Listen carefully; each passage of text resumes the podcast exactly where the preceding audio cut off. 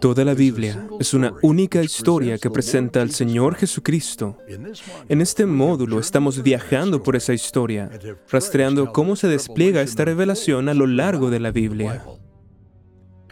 Dios creó al mundo en inocencia, pero Adán lo arruinó a través del pecado.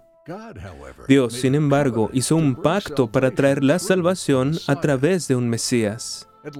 Finalmente, en su muerte y resurrección, Jesucristo expió el pecado.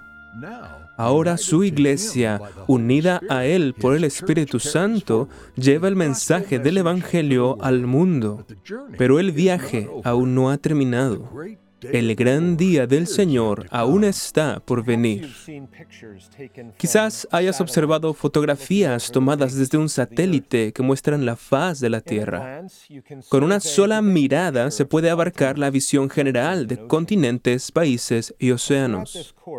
En este curso hemos examinado la teología de la Biblia en su totalidad y hemos estudiado los contornos del paisaje de la historia de la redención.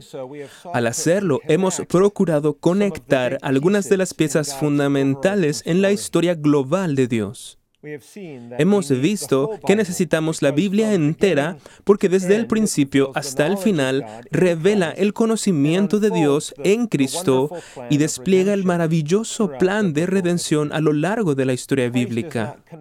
Cristo no está confinado al Nuevo Testamento, todo lo contrario. Su gloria se manifiesta en las Escrituras y Él ha proporcionado un camino de salvación a través de un solo pacto de gracia para el único pueblo de Dios a través del tiempo. Existe una continuidad dominante que conecta todas las partes de la Biblia en su conjunto. ¿Qué ocurrirá en el último día? ¿Cuál es la naturaleza de la segunda venida de Cristo? ¿Por qué es la resurrección del cuerpo esencial para la salvación del pueblo de Dios y la condenación de los incrédulos? ¿Qué implica el juicio final y cuáles son sus consecuencias? ¿Cómo se relaciona todo esto con la revelación de la gloria de Cristo? ¿Cuál es el punto culminante de la redención de los creyentes? ¿Qué es lo que hace especialmente glorioso al cielo? En esta última lección consideraremos el fin y la culminación de toda la historia. Esto significa que estamos mirando hacia el futuro en lugar de hacia el pasado, como lo hemos hecho a lo largo de la mayoría de este curso. Consideraremos los últimos grandes eventos de la historia redentora. Pero lamentablemente no podremos examinar en particular el libro de Apocalipsis es importante destacar que este libro resulta fundamental para comprender la teología bíblica, ya que hace conexiones esenciales entre el Antiguo y el Nuevo Testamento y brinda verdades significativas para entender el carácter y la gloria de Dios. Asimismo, retoma la historia donde el libro de Daniel la deja y establece una conexión histórica desde el periodo del apóstol Juan hasta el último día. Tomaremos nota de algunas cosas. En primer lugar, el último día. El hombre natural no puede ver el futuro, a pesar de todos sus instrumentos científicos y habilidades intelectuales. Pero el creyente puede ver lo que de otra manera sería imposible a través de la revelación que Dios ha dado del futuro en la Biblia. Solo Dios ha predeterminado el futuro. Solo Él lo conoce. En 1 Corintios 2, versículos 9 al 10, leemos, Antes bien, como está escrito, cosas que ojo no vio, ni oído oyó, ni han subido al corazón del hombre, son las que Dios ha preparado para los que le aman.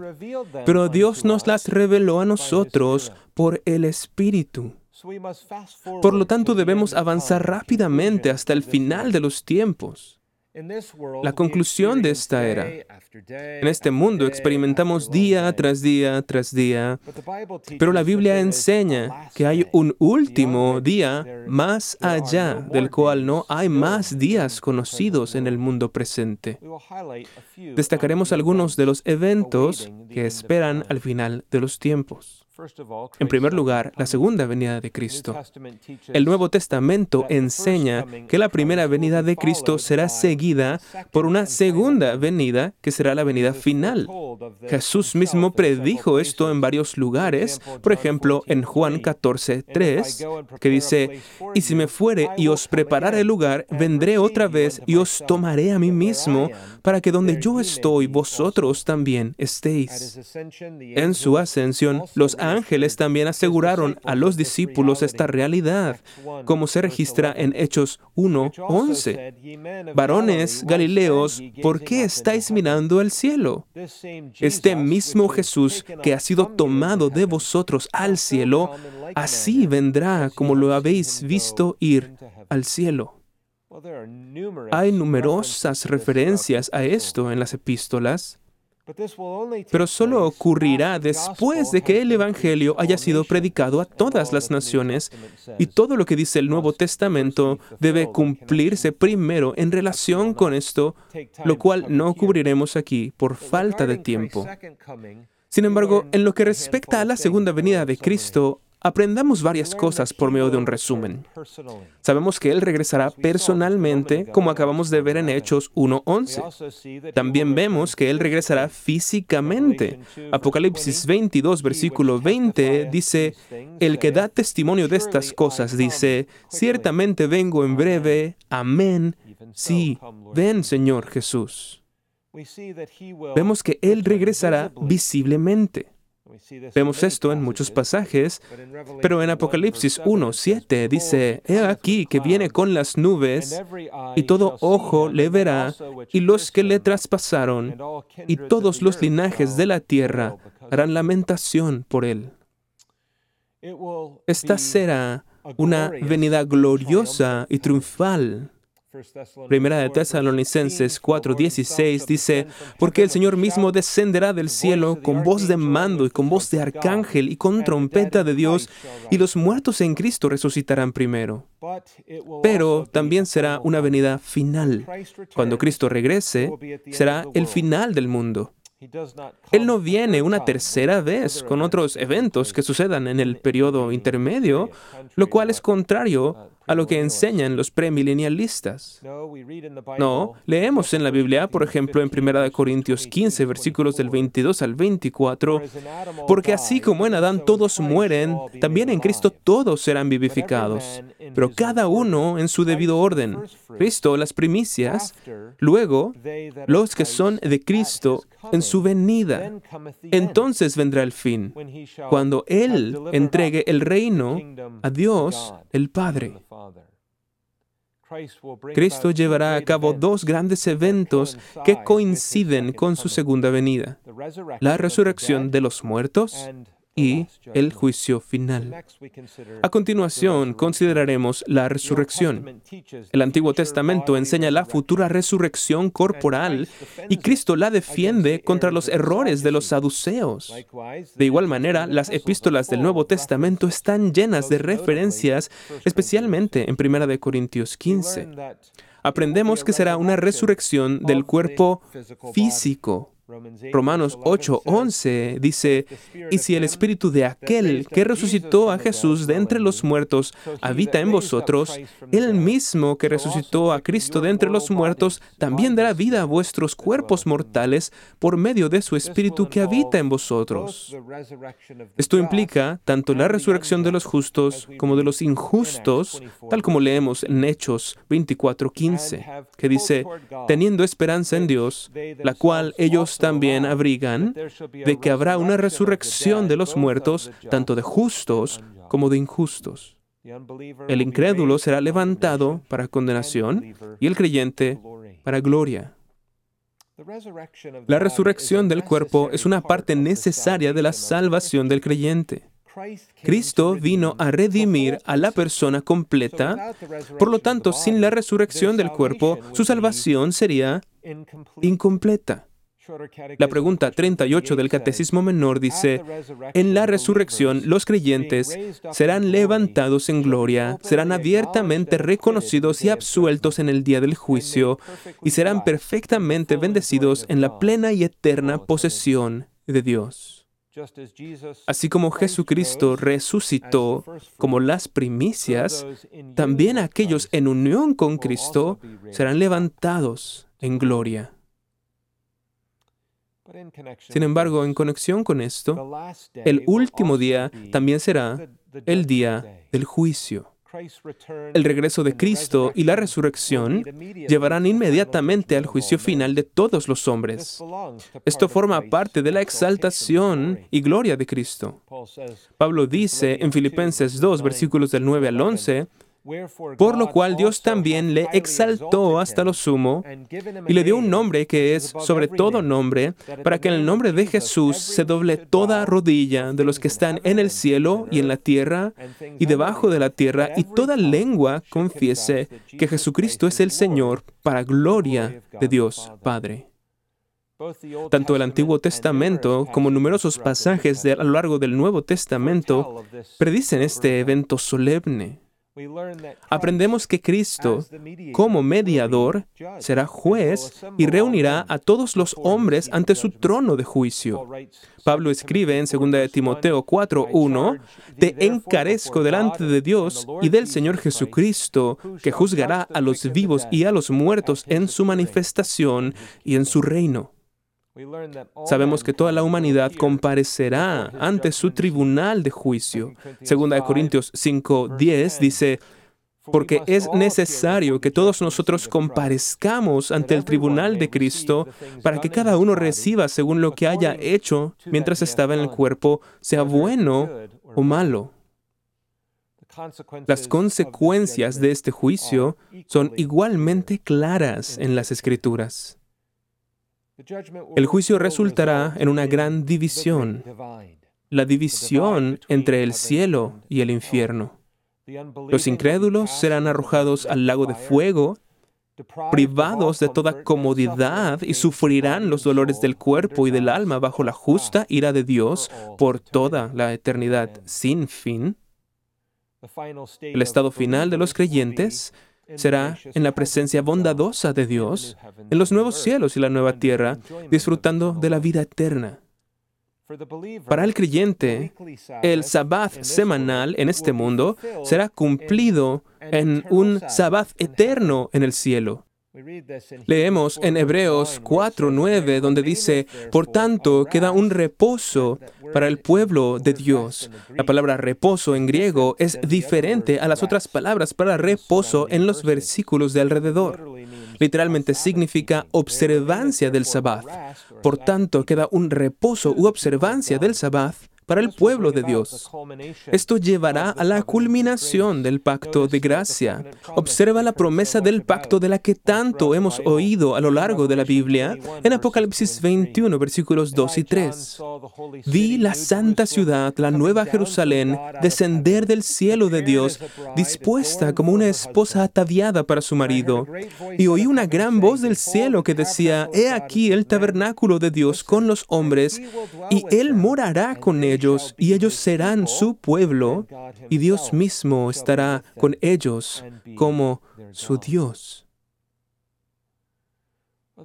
Esto nos lleva a continuación a considerar la gloria eterna que le pertenece al creyente. Y vamos a dedicar más tiempo a este punto en particular.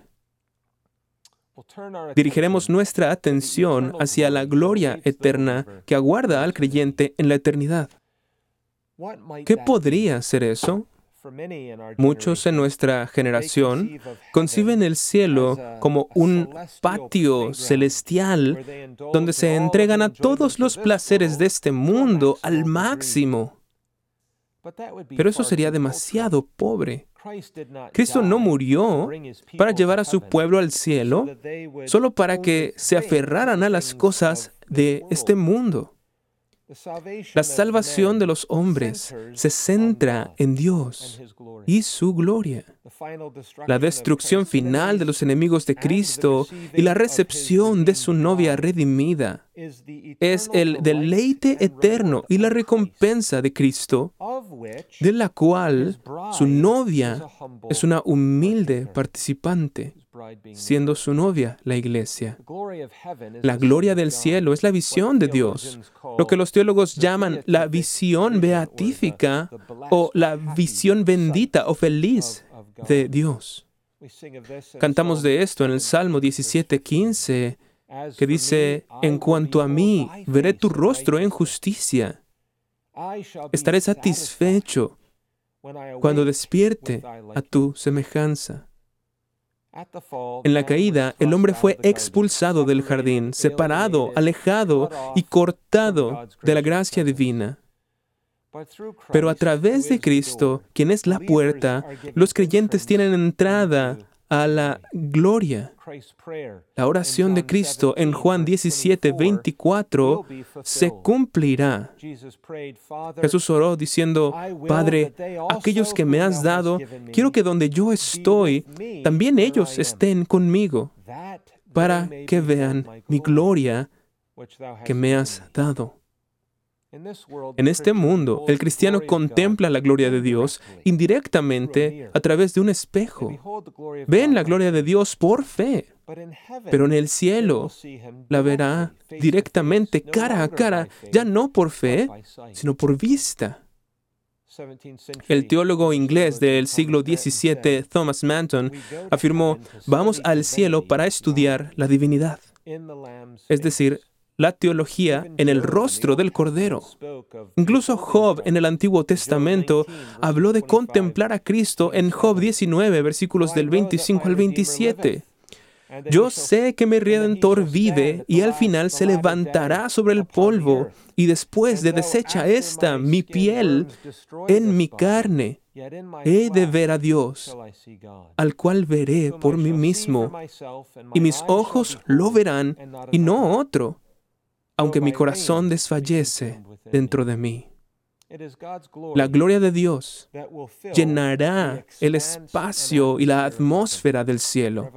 Apocalipsis 21, versículos 22 al 23 dice, y no vi en ella templo, porque el Señor Dios Todopoderoso es el templo de ella y el Cordero. La ciudad no tiene necesidad de sol ni de luna que brillen en ella, porque la gloria de Dios la ilumina y el Cordero es su lumbrera. Esto resultará en el puro placer y la satisfacción máxima de adorar a Dios mismo, tanto en la destrucción de sus enemigos como en la liberación de su pueblo. Leemos acerca de esto en Apocalipsis 19, en los versículos del 1 al 7, y citaré algunos de estos versículos. Dice, después de esto oí una gran voz de gran multitud en el cielo que decía, aleluya, salvación y honra y gloria y poder son del Señor Dios nuestro, porque sus juicios son verdaderos y justos, pues ha juzgado a la gran ramera. Un poco más adelante sigue diciendo, y salió del trono una voz que decía, alabad a nuestro Dios todos sus siervos y los que le teméis, así pequeños como grandes. Y oí como la voz de una gran multitud, como el estruendo de muchas aguas y como la voz de grandes truenos que decían, aleluya, porque el Señor nuestro Dios Todopoderoso reina, gocémonos y alegrémonos y démosle gloria. El hecho es que nada de lo creado puede brindar una satisfacción última o llenar verdaderamente el alma. Y los niños ven esto. Esperan con gran anticipación quizás recibir un juguete, hablan de él y sueñan con él. Llega el día, finalmente reciben el juguete y están emocionados. Y por el primer día es una gran diversión. El siguiente día continúa quizás. Y luego el día después de eso y el día después de eso, el placer disminuye un poco hasta que unas pocas semanas después el juguete se encuentra junto con los demás y ya no es de gran placer más que los otros. Lo que es cierto para los niños también es cierto para todos los adultos. Observamos que no hay nada creado que pueda brindar una satisfacción última, si eso es lo que anhelamos en última instancia. Sin embargo, podemos cantar en el Salmo 16:11, me mostrarás la senda de la vida, en tu presencia hay plenitud de gozo, delicias a tu diestra para siempre. Esto llevó a Jonathan Edwards, el teólogo estadounidense, a concluir, la visión beatífica de Dios, esa es la cima de la felicidad. Si observar a Dios por la fe es tan grande, ¿qué será observarlo por la vista? ¿Cómo será la visión de Él? Piensa conmigo, Dios es infinito, pero los hombres son finitos. Somos muy limitados. Eso significa que el creyente nunca puede agotar lo que hay que ver y conocer acerca de Dios. Lo finito no puede contener lo que es infinito. Eso significa que cada nueva vista será nueva y verdaderamente fresca. No es como si estuvieran simplemente repitiendo cosas que ya hemos visto, oído y conocido, sino que habrá una revelación gradual de la gloria de Dios. Y las habilidades del creyente se expandirán con la creciente revelación de Dios a lo largo de la eternidad. Y esto seguirá y seguirá. Por eso, Pablo le dice a los filipenses que partir y estar con Cristo es mucho mejor. Bueno, no es de extrañar. En esta vida, la alegría entra en el cristiano, por lo que el cristiano tiene alegría, pero en el cielo ellos entrarán en la alegría. Contrastemos la diferencia entre tomar un vaso de agua, verter agua en tu boca, el agua entrando en tu garganta. Ahora contrasta eso con salir al gran océano abierto y saltar al agua. Ahora has entrado en el agua. Así es como el Señor lo escribe. Él dice que en este último día le dirá a su pueblo, entra en el gozo del Señor. La verdadera felicidad es el disfrute de Dios mismo. Todo esto se revela al creyente ahora, antes de tiempo. Cuando emprendemos un viaje, nuestro destino determina qué camino tomaremos al salir de nuestra casa y determinará qué camino tomaremos en cada intersección que encontremos en el camino. ¿Voy derecho? ¿Voy a la derecha? ¿Voy a la izquierda? Conocer el fin del viaje afecta nuestras acciones presentes. Esto es cierto en el presente plan de redención de Dios. Leemos en 1 de Juan 3, versículos 2 y 3, Amados, ahora somos hijos de Dios y aún no se ha manifestado lo que hemos de ser, pero sabemos que cuando Él se manifieste, seremos semejantes a Él porque le veremos tal como Él es. Y todo aquel que tiene esta esperanza en Él, se purifica a sí mismo, así como Él es puro. El destino de los creyentes define sus decisiones diarias. Moisés vio esto. En Hebreos 11, versículos 24 al 26 leemos, Por la fe Moisés, hecho ya grande, rehusó llamarse hijo de la hija de Faraón, escogiendo antes ser maltratado con el pueblo de Dios, antes que gozar de los deleites temporales del pecado. ¿Por qué? Teniendo por mayores riquezas el vituperio de Cristo que los tesoros de los egipcios, porque tenía puesta la mirada en el galardón. La peregrinación presente de los creyentes se enfoca en mirando a Jesús, el autor y consumador de la fe.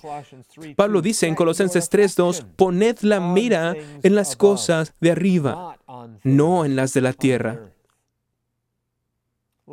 como la cara de Moisés que resplandeció cuando salió del tabernáculo. Así, cuando Esteban vio a Cristo ascendido en Hechos 7, los espectadores dijeron que su cara era como la de un ángel. Dios, por supuesto, es la belleza. No es solo que Él tenga belleza, Él es la definición y la fuente de la belleza. Y el cristiano es transformado, embellecido si se quiere, al contemplarlo. Vimos esto anteriormente en 2 Corintios 3:18. Lo contemplamos a través de la revelación que Él provee en las Escrituras.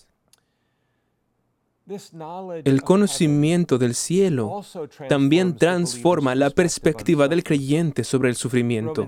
Romanos 8, 18 dice, Pues tengo por cierto que las aflicciones del tiempo presente no son comparables con la gloria venidera que en nosotros ha de manifestarse.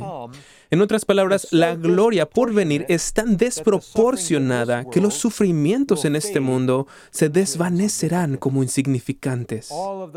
Todas las aflicciones de los creyentes tienen una fecha de caducidad. No son permanentes. Un puritano dijo, aquel que cabalga para ser coronado no se molesta por un día lluvioso. Piensa en las palabras de Pablo en 2 Corintios 4, 17 al 18. Porque esta leve tribulación momentánea produce en nosotros un cada vez más excelente y eterno peso de gloria, no mirando nosotros las cosas que se ven, sino las que no se ven, pues las que se ven son temporales, pero las que no se ven son eternas. La vida cristiana es un viaje para ver con claridad. Comienza con la fe y termina con la vista, pero ambas presentan ante el cristiano la visión de Dios. El creyente ha sido predestinado para esta gloria. Hemos visto que toda la historia bíblica, desde Génesis hasta Apocalipsis, sirve para revelarnos la gloria de Dios en Cristo a través de su plan supremo de redimir a su pueblo. En nuestra primera lección introductoria consideramos la entrevista entre el rey Salomón y la reina de Saba en Primera de Reyes 10. Vimos cómo las escrituras conectaban a Salomón y su reino con Cristo y su reino. En esta última lección, podemos observar aún más el significado de ese intercambio. Recordarán que cuando ella presenció toda la gloria de Salomón, su reino, sus siervos, su riqueza y la casa del Señor, la Biblia afirma que ella quedó sin aliento.